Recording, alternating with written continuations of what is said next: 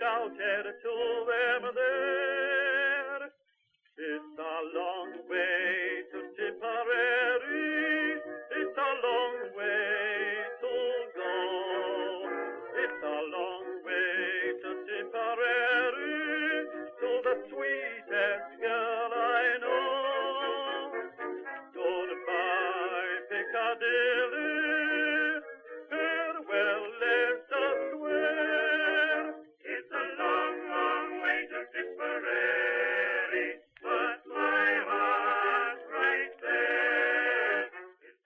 Esto Blistocast no es Istocast, pero casi. Hoy os voy a hablar de industria, de industria soviética, de una fábrica o marca que pervive a día de hoy. Voy a hablar del T-34 de los relojes. En 1930 se funda por orden de Joseph Stalin la llamada primera fábrica de relojes del Estado, que será conocida en el futuro como Poyot y que se asentará en Moscú. La URSS adquiere dos fábricas estadounidenses de relojes que con la Gran Depresión quebraron. La Ansonia Clock Company de Brooklyn, que estaba situada en Nueva York, y Dover Hampton Watch Company de eh, Ohio. Se contrató a alguno de esos trabajadores que procedían de Estados Unidos para que formaran a los trabajadores rusos. Y todo esto se enmarca en un, mm, pues una etapa de industrialización de, de Rusia eh, de la mano de, Stalin, de esta industrialización y proteccionismo que, y bueno, pues facilitó las cosas a, a esta primera fábrica de relojes del Estado eh, para que se pudiera desarrollar pues sin competencia. Estalla la Segunda Guerra Mundial y en junio de 1941 se inicia la Operación Barbarroja. Con el empuje de los nazis, ya sabéis de qué trata la Operación Barbarroja, la invasión de Rusia por parte de Alemania. Bueno, pues con el empuje de los nazis, la producción de la primera fábrica de relojes del Estado, Poyot, situada en Moscú, se trasladó en 1942 a Zlatoust y Chistopol, ya que producían desde los 30, desde los años 30, los relojes para el ejército rojo. Por lo tanto, había que trasladarlo y seguir nutriendo el ejército rojo de relojes. Y lanzaron durante la guerra en 1943 el K-43. Pero el empuje de los alemanes pues no iba a durar, como todo el mundo sabe. Y cuando se retiraron, la producción volvió a la capital como primera fábrica de relojes de Moscú. Pero el empuje de los alemanes, pues eh, como todo el mundo sabe, pues no iba a durar y cuando estos se retiraron, la producción volvió a la capital. Pero esta vez como primera fábrica de relojes de Moscú. Pero lo que nos interesa, la fábrica de Chistopol, que comenzó su andadura en 1942, continuó haciendo relojes para el ejército con el nombre de Compañía de Relojes de Chistopol, una fábrica que en el futuro se conocerá como Vostok. Al terminar la guerra, comienzan a producir en Chistopol para la población civil, como el K-26 Poveda, que significa victoria en ruso. Un nombre que, bueno, pues que le puso Stalin, lo impuso, para celebrar la victoria en la Segunda Guerra Mundial. Pero realmente su salto mm, se va a producir mm, po- bastante posteriormente, eh, pues eh, más de una década después, en el año 1962, con el lanzamiento de un reloj mecánico para el ámbito militar que se convertirá en uno de sus iconos, el Komandirsky, que significa comandante. Pero es que además ese mismo año se produce la aprobación como suministrador oficial del Departamento de Defensa soviético. Y esto, bueno, pues le, va a dar otra dimensión. Entonces, esto, este momento, es, este año es crucial. ¿no? Em, las exigencias al reloj eh, de Vostok para, dicha misión, para esta, para esta como suministro, ¿no? Para, el ejército eh, soviético, pues eran muy duras. Mm, y bueno, eh, lo que pasa es que las, la superaba, ¿no? Y, y, bueno, como característica podía leerse en el dial del reloj por orden del Ministerio de Defensa de la URSS. Quiere decir, bueno, este reloj es para esto, ¿no?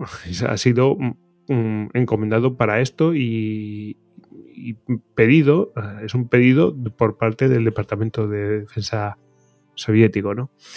Eh, pues ese era su destino, ¿no? Por eso llevaba esa inscripción.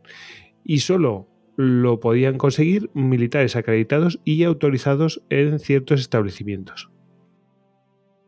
El otro icono o clásico de la, de la marca que hoy conocemos como Vostok será el modelo Amphibia, también mecánico, que se presentó en 1967. Se trata en este caso de un reloj con la caja de acero inoxidable, el anterior era de latón, eh, y sumergible a 200 metros. Esto ya es bastante considerable, eh, teniendo en cuenta que el Comandiskie pues es sumergible a 30 metros. Lo interesante de este reloj de anfibia, que como decimos es sumergible a 200 metros, em, es el desarrollo y las soluciones. No se basaron en ningún reloj de buceo de la época, fuera, de, fuera ruso u occidental. Partieron de cero para lograr eh, su gran impermeabilidad. Y, logran una gran impermeabilidad, mm, ni más ni menos que 200 metros de sumergibilidad. Y, y bueno, pues ¿qué, características tiene? ¿Por qué logran eso? Bueno, pues es que el, grueso cristal que tienen en realidad es sintético, es, plexiglas. Y, bueno, pues mm, se puede rayar con, gran facilidad, pero mm, la ventaja que tiene es que mm, su flexibilidad pues, hace que con la presión pues, se apriete más al aumentar la presión, se aprieta más contra la caja. Al igual que su tapa, lo mismo, con la, presión está diseñada de tal manera que lo que hace es comprimirse contra la, contra la propia caja y se sellan más, aún más, eh, junto a las grandes juntas de caucho que, tiene. El modelo Comandisky eh, pues sigue un poco la misma lógica, pero claro, a una escala menor, no, no, es, no, busca tanta, eh, tanta impermeabilidad. Eh, y bueno, ya hemos dicho que la caja no es de acero inoxidable, sino que es, que es de latón y, bueno, pues eh, es de una calidad menor, obviamente. En estos años lograron ser el primer fabricante de relojes de pulsera con certificación cronómetro en la Unión Soviética y para el año 1969 la compañía de relojes Chistopol cambia su nombre por el de fábrica de relojes Vostok, nombre comercial que tomarán sus relojes. Vostok significa este, y es que, como ya sabemos, al este se trasladó la producción de los relojes en la Segunda Guerra Mundial. La ciudad tártara de Chistopol está a casi mil kilómetros al este de Moscú, en las orillas del río Kama, muy cerca de su confluencia con el Volga y de ciudades como Ulyanovsk y Kazán. Hacia 1980 producen al año 4 millones y medio de relojes y exportan a 70 países. Incluso cosmonautas como Yuri Romanenko y Georgi Greco los han llevado puestos al espacio, lo cual eh, la marca Vostok lleva, pues lleva bastante a gala. Y han equipado submarinos con sus relojes. Al caer el muro y la URSS, la compañía pues mm, tiene que autofinanciarse, porque antes el, dinero pues, procedía de otro lado, como podéis imaginar. Y, y, bueno, Mm, tienen que pasar de un sistema estatal, es decir, tienen que pasar de este sistema estatal a uno capitalista. Por eso lo de autofinanciarse, tiene que buscar su propia financiación. Y bueno, es una transición que no siempre resulta exitosa. Eh, eh, no, siempre resulta exitosa, mm, que no todo el mundo lo puede hacer. Bueno, ellos sí lo pudieron hacer. Em, el caso es que sus relojes exportados bueno, pues van mayoritariamente a Suiza, que realmente son amantes de los relojes, a Italia y, ojo, a Estados Unidos. De hecho, en 1991, eh, Irak invade Kuwait, como recordaréis, y se produce pues, la guerra del Golfo. de la cual hablamos en el Histocast 37, Operación Tormenta del Desierto.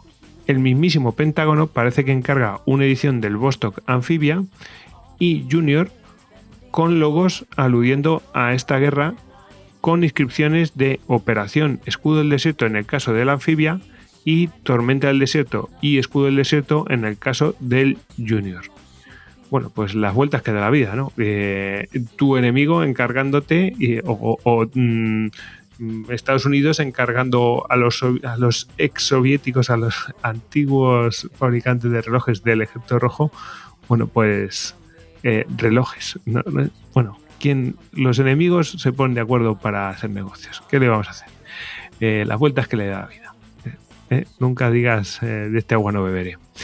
Bueno, pues no obstante, Vostok pasó dificultades financieras en 2010 que pudo superar, algo que no pudo hacer su competidora y madre, la fábrica Poyot, que si, si recordáis, pues era la, fue la primera fábrica de relojes del Estado y después cuando volvió otra vez a Moscú, eh, pues fue la primera fábrica de relojes de Moscú. es que ese, era su nombre. Eh, y bueno, después se, le conoció Poyot. Em, bueno, el caso es que no pudo, no pudo superar el 2012, que fue cuando quebró. Y fue entonces cuando aprovechó para adquirir eh, Vostok varias de las maquinarias eh, de los relojes que tenía Poyot.